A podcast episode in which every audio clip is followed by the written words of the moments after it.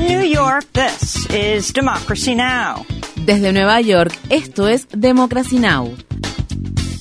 Democracy Now! es un noticiero internacional de radio y televisión que se transmite desde Estados Unidos a través de Internet en democracynow.org.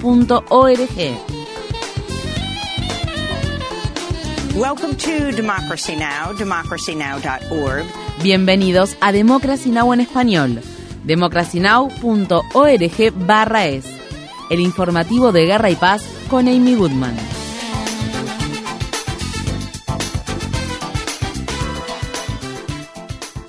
En Estados Unidos, el martes se celebraron elecciones primarias en los estados de Florida, Nueva York y Oklahoma. En el estado de Nueva York, la redistribución de los distritos congresionales provocaron la derrota de dos demócratas en funciones. En el distrito congresional número 12 del estado de Nueva York, el congresista Gerald Nadler derrotó a su compañera en funciones Carolyn Maloney, presidenta del Comité de Supervisión de la Cámara de Representantes. En el nuevo distrito congresional número 10, el ex fiscal federal Dan Goldman derrotó a varios opositores más progresistas, incluidos Monday Jones, quien actualmente ocupa el cargo, y Julie New, miembro de la Asamblea Estatal de Nueva York. Goldman, heredero de la fortuna de Levi Strauss, gastó 4 millones de dólares de su propio bolsillo en la contienda. También obtuvo el respaldo controvertido del periódico The New York Times, cuyo presidente editor, Arthur Gregg Sulzberger, es amigo cercano de la familia. En otra contienda que ha generado mucha expectación en Nueva York, el demócrata Pat Ryan ganó una elección especial en un distrito clave en el Valle de Hudson y derrotó al republicano Mark Molinaro por un escaño vacante. Ryan hizo una fuerte campaña sobre la necesidad de proteger los derechos reproductivos después de que la Corte Suprema revocó el histórico fallo del caso Roe contra Wade de 1973 en el que se había determinado la legalización del aborto en todo Estados Unidos. Ryan habló el martes por la noche. Cuando la Corte Suprema eliminó las libertades reproductivas, el acceso al derecho al aborto, dijimos que esto no representa al pueblo estadounidense. Al ver que cada vez hay más niños y niñas que mueren a causa de las mismas armas que yo llevaba en combate, dijimos que esto no es lo que representa al pueblo estadounidense. En Estados Unidos, el ex gobernador republicano Charlie Crist ganó el martes las primarias demócratas del estado de Florida para gobernador. El congresista Crist se enfrentará al gobernador republicano Ron DeSantis en noviembre. Crist habló el martes por la noche. No podría haber tanto en juego como en esta elección. Nuestras libertades fundamentales están literalmente en la boleta electoral, amigos míos. El derecho de la mujer a decidir sobre su cuerpo está en la boleta electoral. La democracia está en la boleta electoral. Sus derechos como minorías están en esta boleta electoral. Eso es lo que está en juego en esta elección. No se equivoquen al respecto, porque este hombre quiere ser presidente de Estados Unidos de América y todos lo sabemos. Sin embargo, cuando lo derrotemos el 8 de noviembre, ese espectáculo habrá terminado.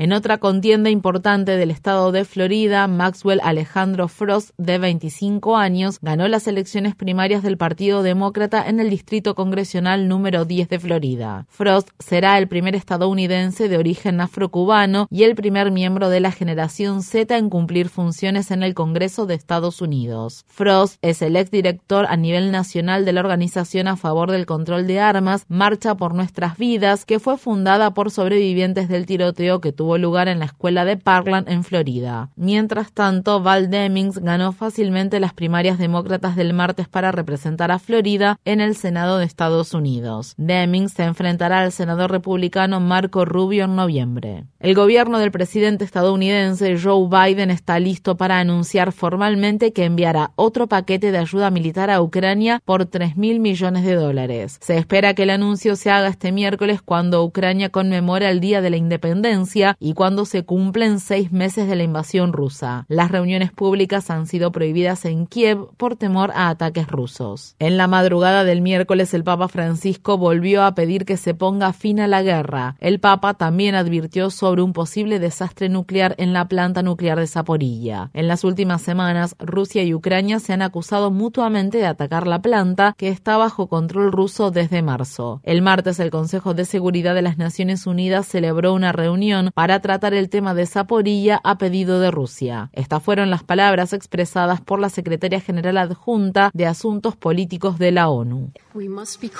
Debemos tener claro que cualquier posible daño a Zaporilla o cualquier otra instalación nuclear de Ucrania que condujera a un posible incidente nuclear tendría consecuencias catastróficas no solo para las inmediaciones, sino para la región y más lejos.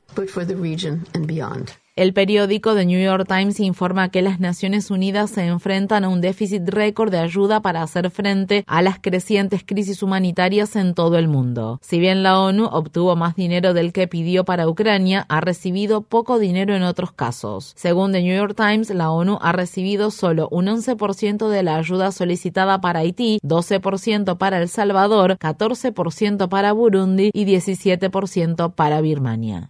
Se espera que el gobierno del presidente estadounidense Joe Biden haga un anuncio hoy sobre la cancelación de la deuda estudiantil. Según diferentes reportes, el gobierno cancelará 10 mil dólares de préstamos estudiantiles federales para prestatarios que ganen 125 mil dólares o menos al año. El plan ha sido ampliamente criticado por grupos que presionan para que se obtenga un mayor alivio de la deuda estudiantil. Derek Johnson, presidente de la Asociación Nacional para el Progreso de las Personas de Color, publicó el martes en Twitter. La decisión del presidente Biden sobre la deuda estudiantil no puede convertirse en el ejemplo más reciente de una política que se ha olvidado de las personas negras, principalmente de las mujeres negras. En Estados Unidos, un jurado del estado de Michigan condenó a dos miembros del movimiento de extrema derecha Boogaloo por conspirar para secuestrar a la gobernadora demócrata de Michigan, Gretchen Whitmer, en 2020. Los hombres, Barry Croft y Adam Fox, podrían recibir una sentencia de cadena perpetua. Durante los argumentos finales, los fiscales afirmaron que los hombres esperaban desatar una segunda guerra civil estadounidense. Los abogados defensores han sostenido que sus clientes fueron engañados por informantes del FBI. Los archivos nacionales afirman que el expresidente estadounidense Donald Trump se llevó más de 700 páginas de documentos clasificados a su propiedad de Florida después de dejar la Casa Blanca. La noticia se conoció a partir de una carta que los archivos nacionales enviaron en mayo al equipo legal que representa a Trump. Según la carta, algunos de los documentos eran materiales altamente confidenciales que estaban relacionados con programas de acceso especial. Los archivos nacionales publicaron la carta el martes, poco más de dos semanas después de que agentes del FBI registraron la propiedad de Trump en Mar-a-Lago y confiscaron más documentos que no habían sido anteriormente entregados. En Estados Unidos, una ex detective de la policía de la ciudad de Louisville se declaró culpable en un tribunal federal de conspirar para falsificar la orden judicial que se usó para justificar el allanamiento en la casa de Breonna Taylor que causó su muerte hace dos años. Kelly Goodlett, quien renunció a la policía de Louisville a principios de este mes, se convierte en la primera oficial condenada por participar en el allanamiento durante el cual los policías mataron a tiros a Taylor en su propia casa. En Estados Unidos, en el estado de Georgia, un fiscal especial retiró los cargos contra dos policías de Atlanta que estuvieron involucrados en la muerte a tiros de Rachel Brooks, un hombre negro desarmado de 27 años que fue asesinado a tiros en el estacionamiento de un restaurante Wendy's en 2020. El incidente comenzó cuando los agentes de policía encontraron a Brooks durmiendo en su automóvil frente al restaurante. Los agentes interrogaron a Brooks, lo registraron y le hicieron una prueba de alcoholemia. Durante un altercado, Brooks agarró una de las pistolas paralizantes de los policías e intentó huir. Luego, un oficial le disparó a Brooks en la espalda dos veces. En un video de cámara corporal de la policía se puede escuchar que el oficial Garrett Rolfe luego dijo, lo tengo. El presidente de la Asociación Nacional para el Progreso de las Personas de Color en Georgia, Gerald Griggs, criticó la decisión de retirar los cargos y dijo, no existe una ley de prescripción en un caso de asesinato y no habrá una ley de prescripción en nuestros esfuerzos para garantizar que haya justicia para Rayshard Brooks.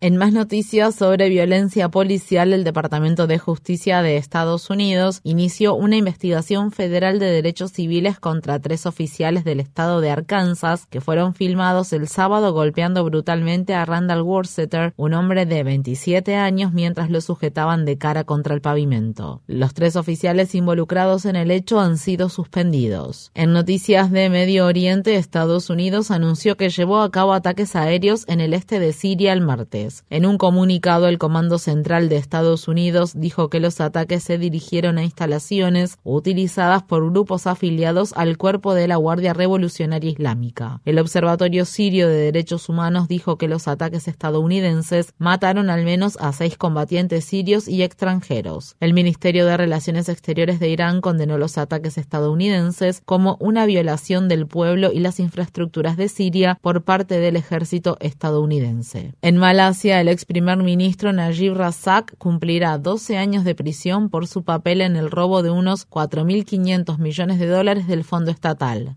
Un alto tribunal ratificó el martes la condena que obtuvo Razak en 2020 por lavado de dinero, abuso de poder y otros cargos relacionados con la corrupción. Muchos calificaron el veredicto de histórico ya que Razak es el primer ex primer ministro de Malasia en ser enviado a prisión. Razak se desempeñó como primer ministro desde 2009 hasta 2018, cuando fue derrotado en las elecciones de ese año debido a la creciente indignación del pueblo malasio por el escándalo de fraude. En Tailandia, el Tribunal Constitucional ha suspendido al primer ministro Prayut Chanocha de sus funciones oficiales mientras revisa una petición que asegura que el mandatario ya cumplió el límite de ocho años de su mandato. La petición fue presentada por el principal partido opositor de Tailandia, que argumenta que el periodo de tiempo durante el cual Chanocha fue jefe de un gobierno militar después de organizar un golpe de Estado en 2014 debería ser contabilizado como parte de la duración estipulada constitucionalmente de su mandato como primer ministro. En México, el periodista y columnista Freddy Román fue asesinado a tiros en el estado de Guerrero el lunes. Román es el periodista número 15 en ser asesinado en México en lo que va de 2022. Según se informa, Román fue abatido a tiros en la ciudad de Chilpancingo por atacantes desconocidos que se trasladaban en una motocicleta. Antes de su asesinato, Román había publicado una columna sobre la supuesta participación de políticos locales en la desaparición de los 43 estudiantes de Ayotzinapa Sinapa en 2014 y un nuevo informe de la Comisión de la Verdad de México que califica las desapariciones como un crimen de Estado. En Estados Unidos, el estado de Texas ha declarado estado de emergencia en más de 20 condados después de que las lluvias torrenciales de los últimos días provocaran inundaciones repentinas que convirtieron las carreteras en ríos, destruyeron casas y se cobraron la vida de al menos una persona. En la ciudad de Mesquite, una mujer murió luego de que su automóvil fuera arrastrado por la inundación. La víctima fue identificada como Jolene Jarrell, una madre y abuela de 60 años que trabajaba como conductora de Uber. Yarel iba camino a su casa después de dejar a un pasajero cuando quedó atrapada en la gran inundación. En Estados Unidos, en más noticias del estado de Texas, una niña de 5 años de Guatemala se ahogó en el río Bravo el lunes. Según se informa, Margaret Sofía fue arrancada de los brazos de su madre después de que la niña fuera arrastrada por fuertes aguas turbias mientras intentaban cruzar a nado el río que corre entre Juárez, México y El Paso, Texas. La madre de la niña, Silvia García, del Carmen fue rescatada. Estas fueron las palabras expresadas por el jefe de bomberos de Ciudad Juárez. Para esto el río Bravo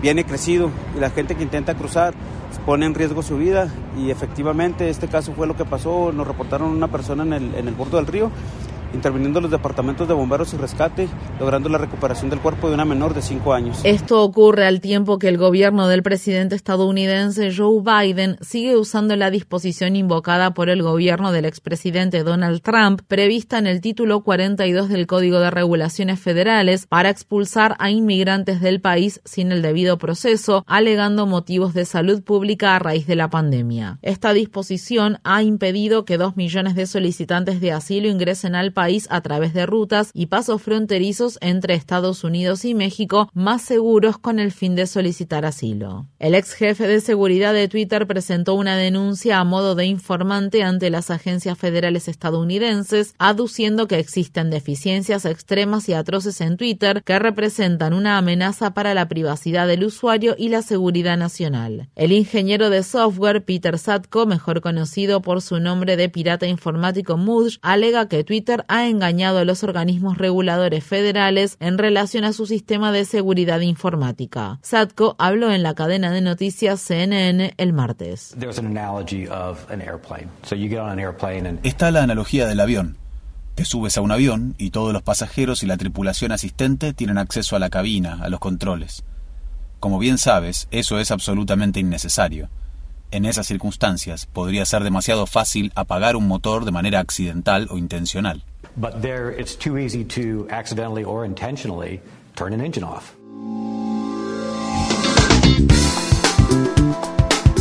Infórmate bien. Visita nuestra página web democracynow.org/es. Síguenos por las redes sociales de Facebook, Twitter, YouTube y SoundCloud por Democracy Now! es.